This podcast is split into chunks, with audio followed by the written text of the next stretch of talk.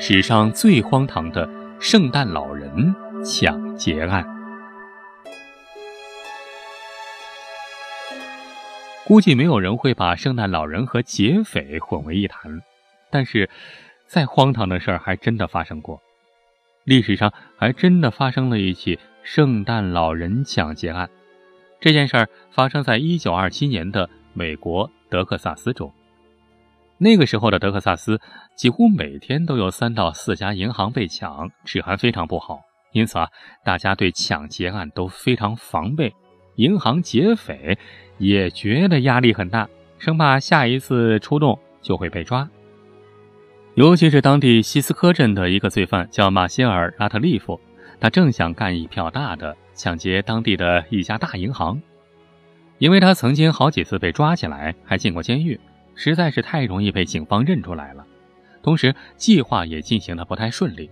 他找来共同准备策划抢劫案的同伙中，有一个专门负责开保险箱的哥们儿，结果一不留神得了重感冒，呃，死活躺在床上动不了了，参加不了这次活动了。为了找到替代他的人，拉特利夫一伙人呢又花了不少时间。这不知不觉，时间一拖再拖，转眼。就拖到冬天了，但也就是在这个时候，拉特利夫脑子中突然灵机一动：哎，既然到冬天了，圣诞节快到了，那不如不如就干脆扮成圣诞老人抢银行吧？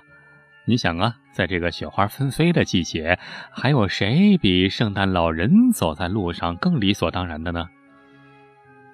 于是，十二月二十三号早上。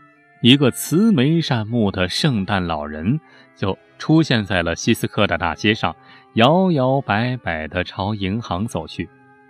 路上见到的人都对他露出了微笑，尤其是孩子们更是两眼放光，紧紧跟在圣诞老人后面，等着拿礼物。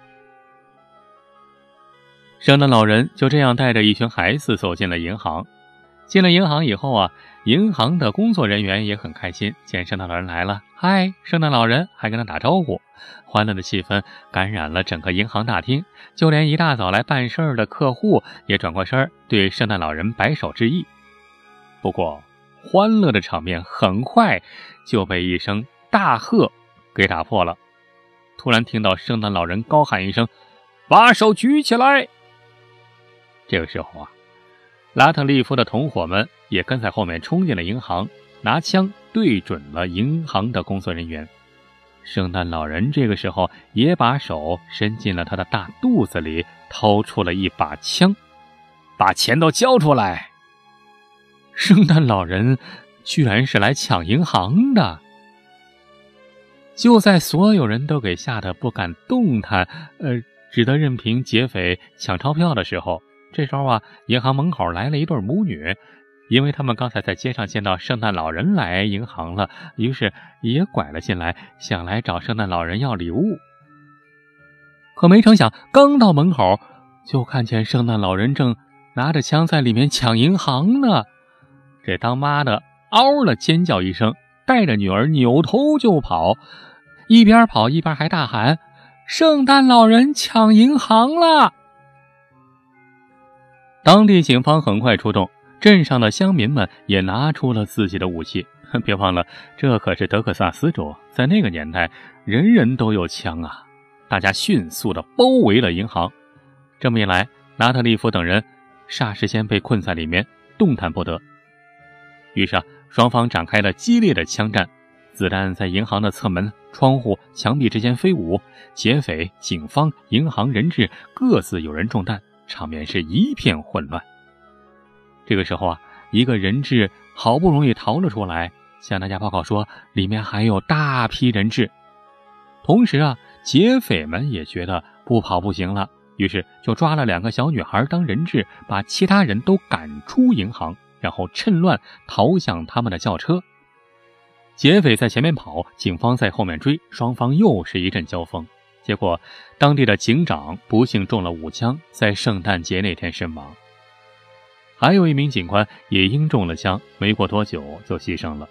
除此之外，还有当地的六个乡民受了伤。而劫匪虽然也受了伤，不过还是成功的带着抢来的现金逃亡了。银行被圣诞老人抢劫，警察被圣诞老人杀死。一九二七年的这个圣诞节，对于德克萨斯的小朋友来说，简直是一场巨大的梦想的破灭。圣诞老人不是爱孩子吗？圣诞老人竟然是一个坏人。所以啊，在那一年，很多地方举办的圣诞节活动中，圣诞老人进场的时候，本来应当受到小朋友欢呼声、尖叫声包围，反而。却换来了一片哭声，一个小朋友还冲着圣诞老人大喊：“圣诞老人，你为什么要抢银行？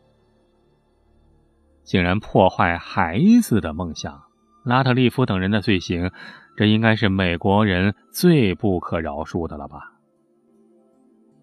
从这里看来，似乎是拉特利夫一伙得胜了，但事实上，真正的追逐战这才刚刚开始。再说，拉特利夫一伙人呢，带着赃款在路上拦下了一辆车，逼着对方把车交出来。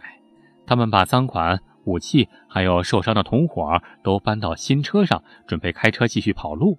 可是，发动了半天，啊，车子居然不动。原来那个车主多了个心眼儿，在被他们抢车的时候，就聪明的把钥匙拔走了。就在这个时候，后面小镇的居民们也已经追了上来。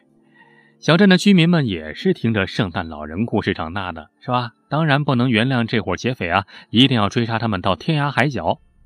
这些狼狈的劫匪们为了逃过后面人们的追捕，只好又重新回到了旧车上。但这一次，他们却把钱还有一个重伤的同伙戴维斯都留在了那辆抢来的新车上。小镇的居民们追过来一看，呃，这儿有一个劫匪，就马上给带回去了。这名倒霉的、身受重伤的劫匪啊，后来就死在了医院，身上既没钱也没吃的，还带着一身伤，而且后面还有警方追捕。这剩下的三个劫匪简直是惨到不能再惨。在狼狈的逃亡了十几天之后，那个扮圣诞老人的拉特里夫终于落网了。还有两个劫匪，没过多久也都被捕了。三个人都是身受重伤，两手空空的接受审判。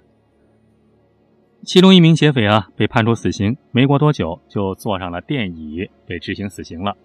还有一名劫匪，干脆被判处九十九年徒刑，不过坐了十多年牢就被假释了。那还剩下一个，就是把小朋友给吓出心灵创伤的那个圣诞老人拉特利夫。拉特利夫也被判处死刑，但是他开始拼命表演上诉，装疯卖傻，想要用精神失常蒙混过关。虽然法庭和监狱方面不打算理他，但是啊，他在执行死刑那一天却大闹特闹，先是假装瘫痪，后来竟然抢过一把枪，重伤了看守他的狱警。害得监狱方面只好把他给拉回牢房。围观群众们期待已久的死刑啊，就这样不执行了。